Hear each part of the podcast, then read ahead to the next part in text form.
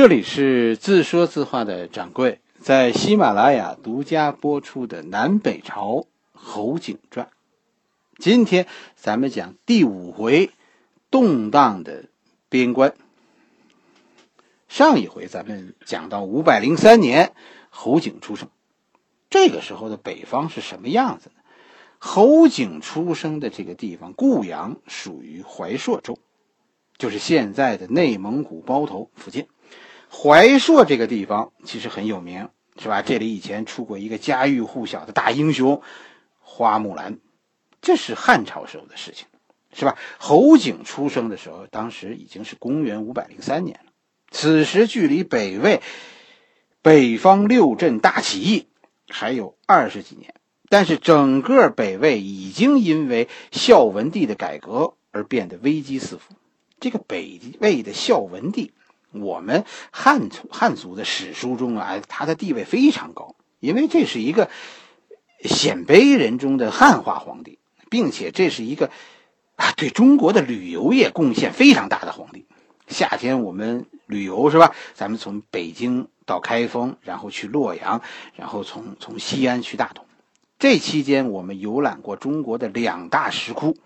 洛阳的龙门石窟和大同的云冈石窟，你知道吗？这两个现在加在一块，好像一共收大概将近四百块钱门票。就这样的两个石窟，都是北魏孝文帝修的，而且都没有修完。大同石窟呢没修完，是因为搬走了，石窟还没修好，首都就就从大同搬到洛阳去了，于是放弃了修了三分之二的云冈石窟，去洛阳那边去修龙门石窟。也没有修完，是吧？因为没等石窟修好，孝文帝就死了，所以我们应该记住这个北魏皇帝，要不然我们旅游都少两个景点。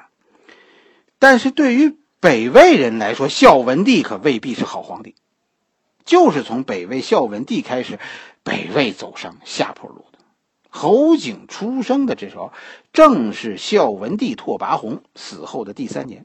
北魏的动乱虽然还没有出现，但整个国家现在已经开始分崩离析的时候。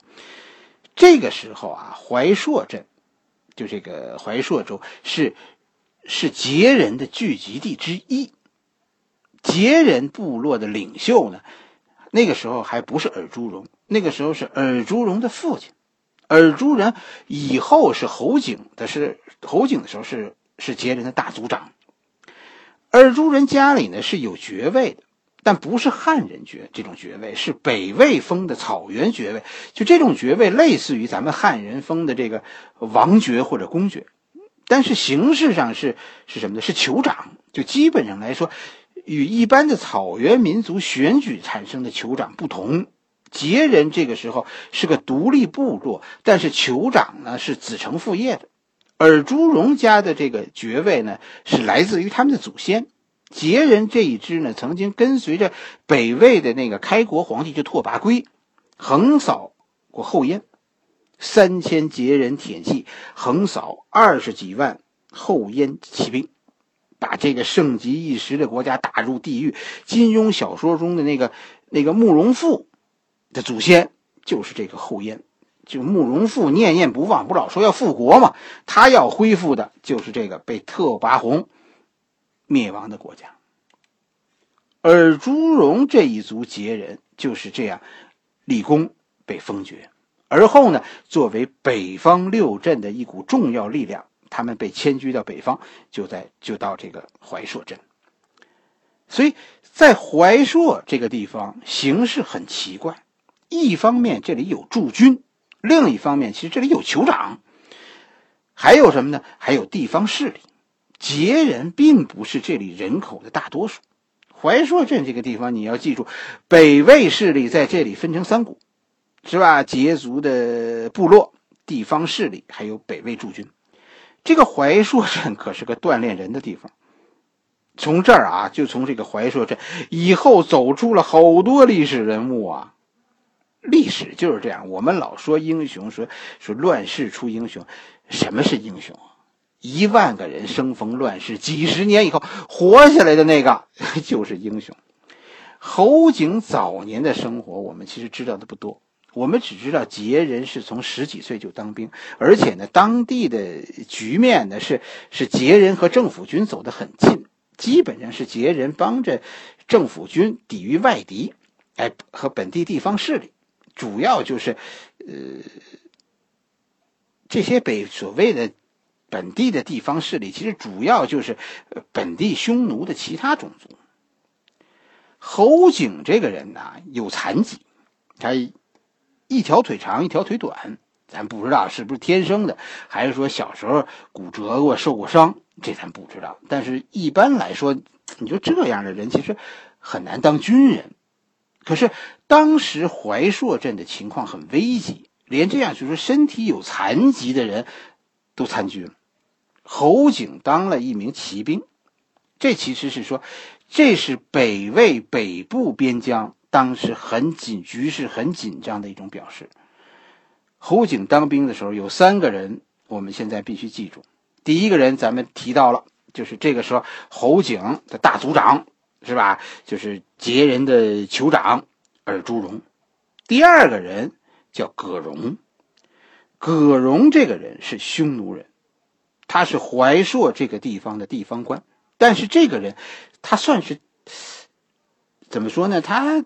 黑白两道，他和地方势力也说得上话。同时呢，他是北魏派驻在这里的地方官。后来他领导并且参加了北方六镇的叛乱，但同时他又是叛乱的消灭者。哎，三派势力中呢，他其实是地方势力的老大，他是侯景的顶头上司。哎，这就是葛荣。还有一个人后来大名鼎鼎。这个人叫什么呢？叫高欢，没错，以后的北齐皇帝。高欢比侯景大五六岁，比尔朱荣小三岁。尔朱荣、葛荣、高欢，其实这是侯景这个故事一开始的三个主角。侯景作为一个年轻的士兵，就是卷入到他们三个人之间的故事。很遗憾的是，咱们不知道葛荣到底有多大。但是从他担任这个怀朔的总指挥来看，这个人的岁数应该比其他两个人，就是尔朱，呃，尔朱荣和高欢，我认为葛荣应该比他们大一辈人，而尔朱荣和高欢是一辈人，侯景其实算是这两个人的小弟，咱们的故事就这样开始。北魏国力日衰，在这种情况下，北方重镇怀朔的指挥官葛荣。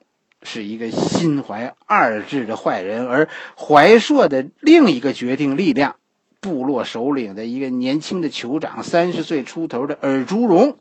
尔朱荣是一个忠于朝廷的王爷，还有一个葛荣手下的将领，不到三十岁的高欢。高欢此刻还是北魏的铁杆我们故事中的主人公这个时候还看不见踪影。他只是高欢手下一个不入流的士兵。侯景啊，你别看他瘸一条腿，啊，可能说侯景也不会武功，但这是一个有头脑的人。按理说，你说他在军队里应该没什么前途，尤其是说从士兵做起的人，一般这都是武将，是吧？很少有从军队基层干起的文官。侯景就是一个靠智谋从士兵最后干到将军的文官，这家伙很厉害，所以很难的。侯景肯定是脑子非常非常好的那种人。